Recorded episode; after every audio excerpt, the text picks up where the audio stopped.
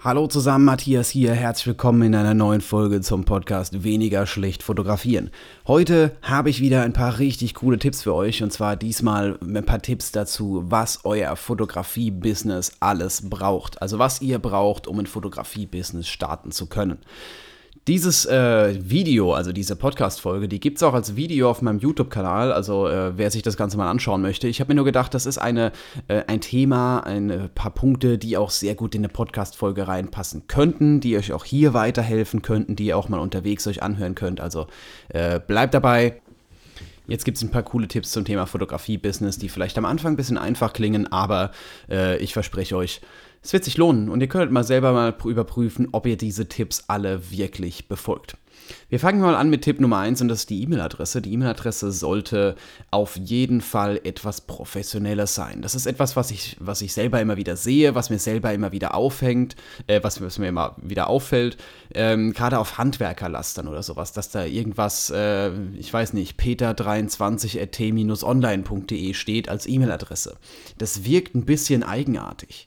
Ich meine ganz ehrlich, wenn ich äh, sagen würde, schickt mir eine E-Mail für Themenvorschläge an, ich weiß nicht, podcast123 matthias at googlemail.com. Das klingt doch voll eigenartig. Da klingt podcast at matthiasbutz.com schon viel professioneller. Es, es soll jetzt nicht darum gehen, dass ihr mit aller Gewalt eine neue E-Mail-Adresse braucht.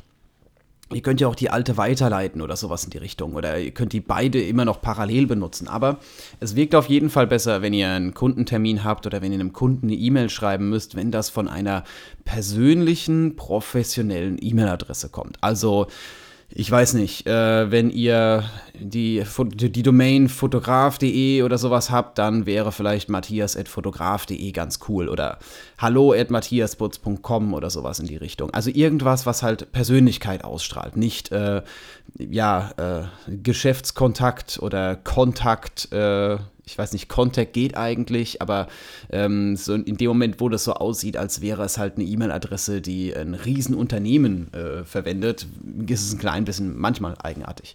Gerade. Wenn es um Persönlichkeit geht, wenn ihr es wirklich ein Unternehmen habt, wo ihr sagt, äh, ich bin da der einzige Fotograf, das ist mein Business, ich fotografiere hier Porträts, ich fotografiere hier Hochzeiten oder sowas, dann nehmt die E-Mail-Adresse, die auch auf euch gilt und nicht äh, auf das Unternehmen brauche keine Buchhaltung oder Fotoshooting oder sonst irgendwas at matthiasputz.com. Das brauchen wir alles nicht. Ich habe jetzt podcast.matthiasputz.com rausgesucht, weil das hier zu dem Podcast passt und ich hergehen kann und kann das ein bisschen separat in einem separaten Postfach behalten. Aber ich empfehle als Kontakt-E-Mail-Adresse was Anständiges zu nehmen mit eigener Domain. Diese eigenen Domains, die kosten quasi gar nichts mehr. Ich selber äh, bin bei Host Europe. Bei Host Europe äh, bin ich schon seit Jahren eigentlich. Und äh, ich habe mal nachgeguckt, wenn du äh, dort eine Domain mit eigener Webseite haben möchtest und äh, irgendwie noch eine E-Mail-Adresse mit dazu und noch äh, was auch immer, also so ein, so ein Starterpaket, dann kostet das 5 Euro im Monat. Und das ist was, ich meine, ihr müsst jetzt nicht unbedingt dahin, das soll jetzt keine Werbung sein, aber das gibt es auch bei anderen Anbietern. Da gibt es welche sogar für 2 Euro im Monat, für 1 Euro im Monat. Also ganz ehrlich, wer sagt, das ist äh, etwas, was er sich nicht leisten kann oder das ist ihm zu kompliziert. Es ist mittlerweile so einfach geworden und es ist mittlerweile gar kein Problem mehr, sich sowas zu erstellen. Und äh, deswegen macht das einfach. Wenn es euch nur ein Shooting mehr bringt, habt ihr es quasi schon wieder drin.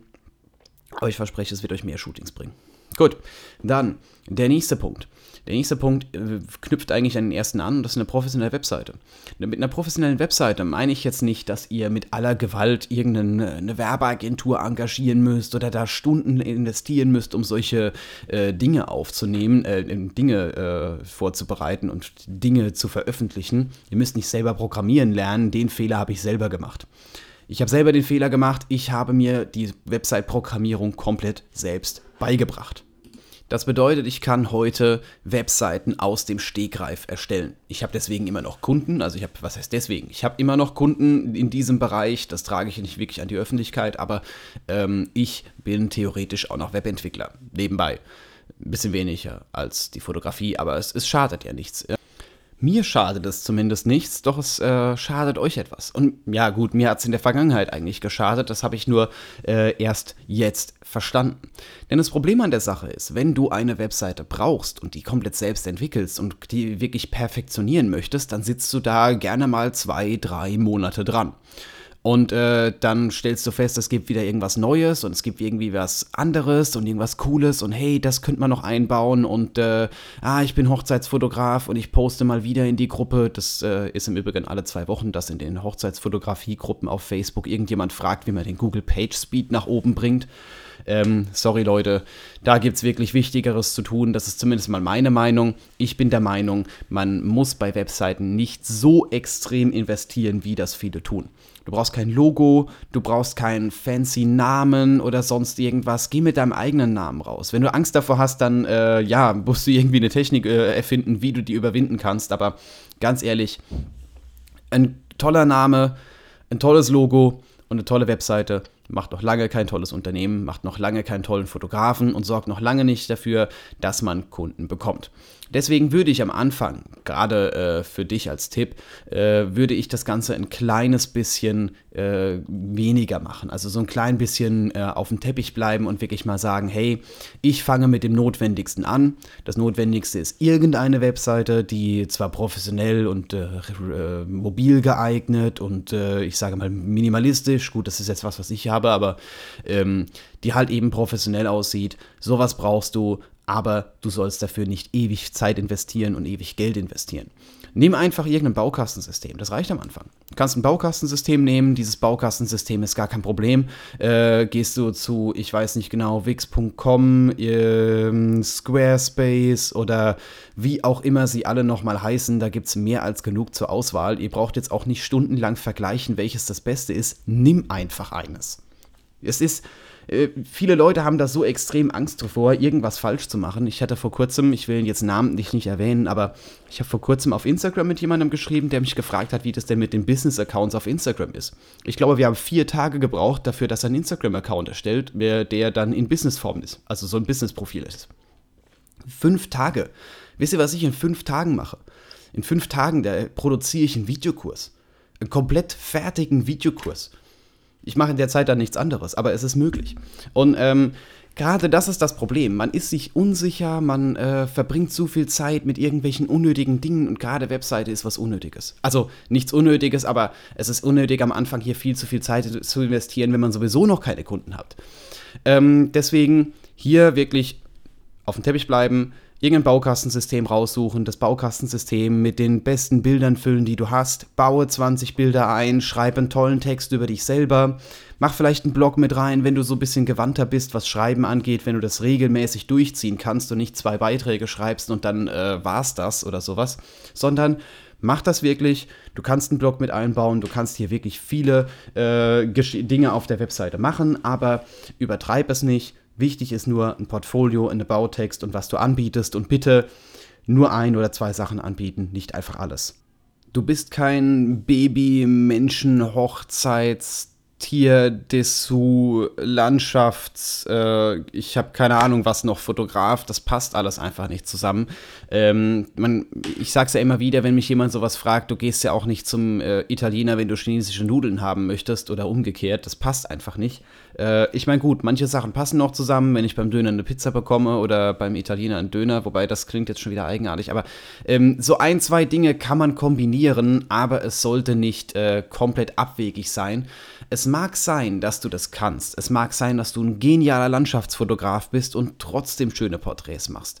Aber wenn das zu viel wird, wenn ir irgendwann fangen die Leute an stutzig zu werden, weil sie denken, ah, der kann ja alles. Und was ich gemerkt habe, gerade wenn man auf solchen Seiten ist, die, also auf solchen Fotografenseiten sind, die angeblich alles können, sind alle Bilder eher so mittelmäßig. Also es ist eher sowas, wo du dir denkst, ja, der macht sehr viel, aber vielleicht sollte er sich mal auf eines konzentrieren, dann wäre er deutlich besser. Es gibt keinen Fotografen, der in jedem Bereich 100% ist, der, der richtig genial ist, der alles kann.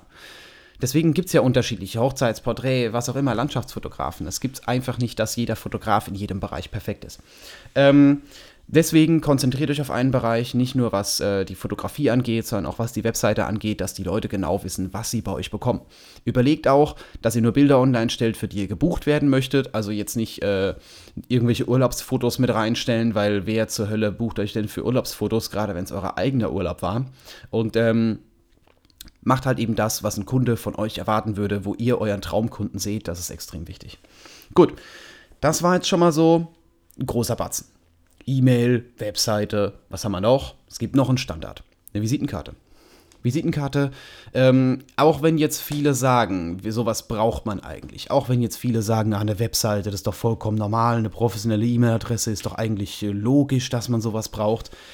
Ich würde es nicht sagen, wenn ich nicht schon das Gegenteil erlebt hätte. Ich war schon auf Netzwerkevents, ich war schon ähm, in Momenten, wo ich wirklich gesagt habe, jetzt hat man normalerweise eine Visitenkarte dabei, gerade als Selbstständiger. Und dann kriege ich vom Gegenüber die Telefonnummer in die Hand gedrückt, die auf irgendeinen Zettel gekritzelt ist, wo ich mir denke, so, äh, nein. Visitenkarten kosten dich 30, 40 Euro und da hast du 100 Visitenkarten, das reicht problemlos für ein, zwei Monate. Wahrscheinlich für, bei manchen sogar ein Jahr. Deswegen, ähm, sorry, das ist was, was braucht man. Das ist was, das muss auf jeden Fall her. Eine professionelle Visitenkarte. Bitte minimalistisch, nicht total übertreiben, wo man dann noch äh, drei Farben und fünf Schriftarten oder sowas draufbringen muss.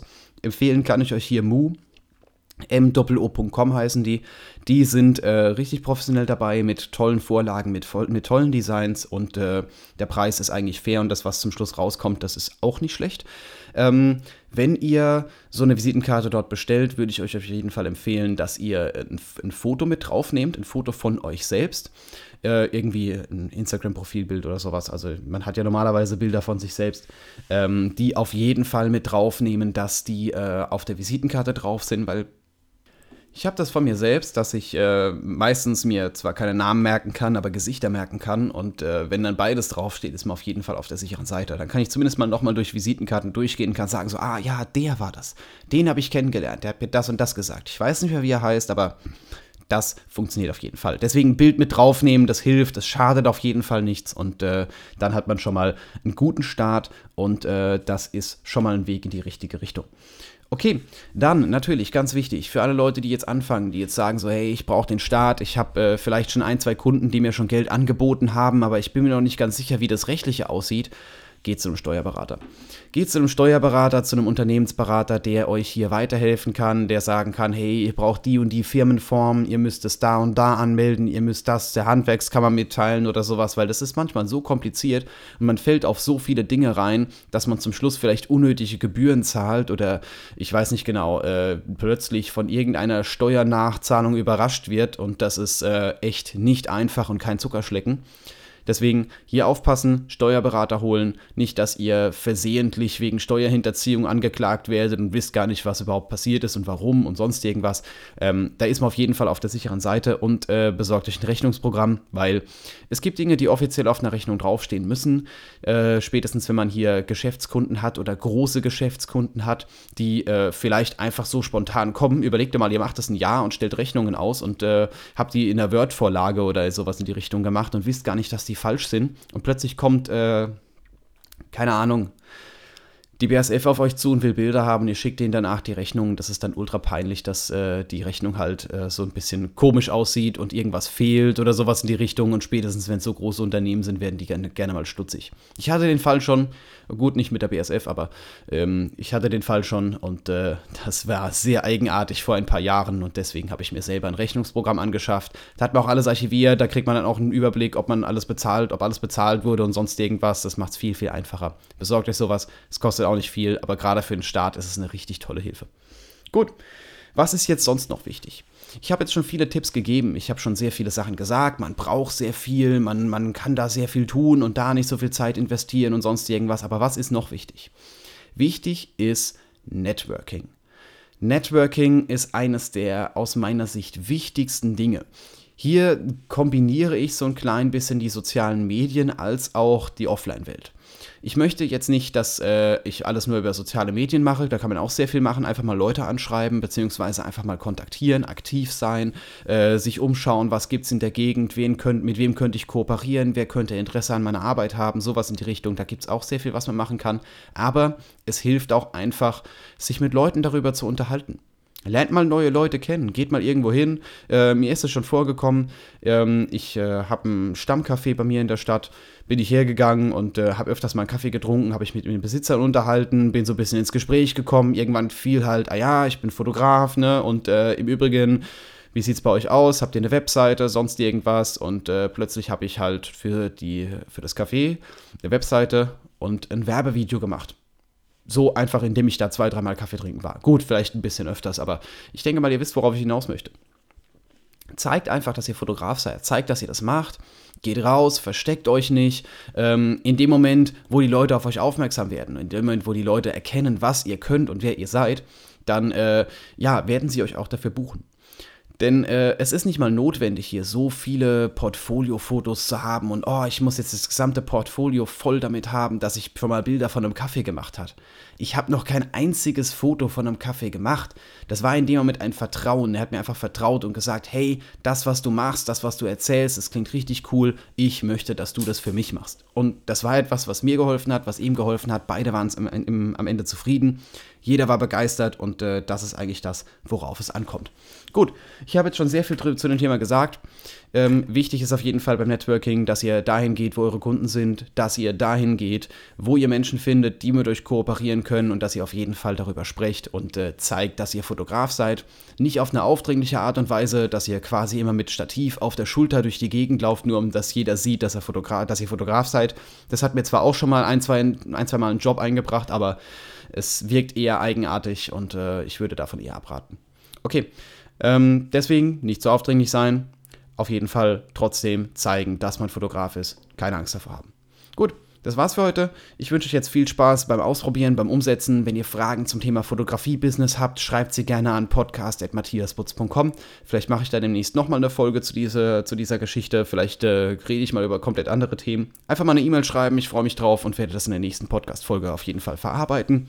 Wenn ihr als Sprachnachricht mit reinkommen möchtet und vielleicht mal selber verlinkt werden wollt, dann äh, schickt mir doch einfach eine Sprachnachricht über anchor.fm oder über WhatsApp. Diese Kontaktdaten findet ihr auf meiner Webseite. Ich freue mich auf jeden Fall drauf und nehme euch dann hier in den Podcast mit rein, dass wir hier mal was gemeinsam aufnehmen und gemeinsam hier rocken können. Das finde ich richtig cool. Schaut vorbei auf fotografieren-lernen.eu, wenn ihr noch mehr zum Thema Fotografie lernen wollt und wir hören uns einfach in der nächsten Folge wieder.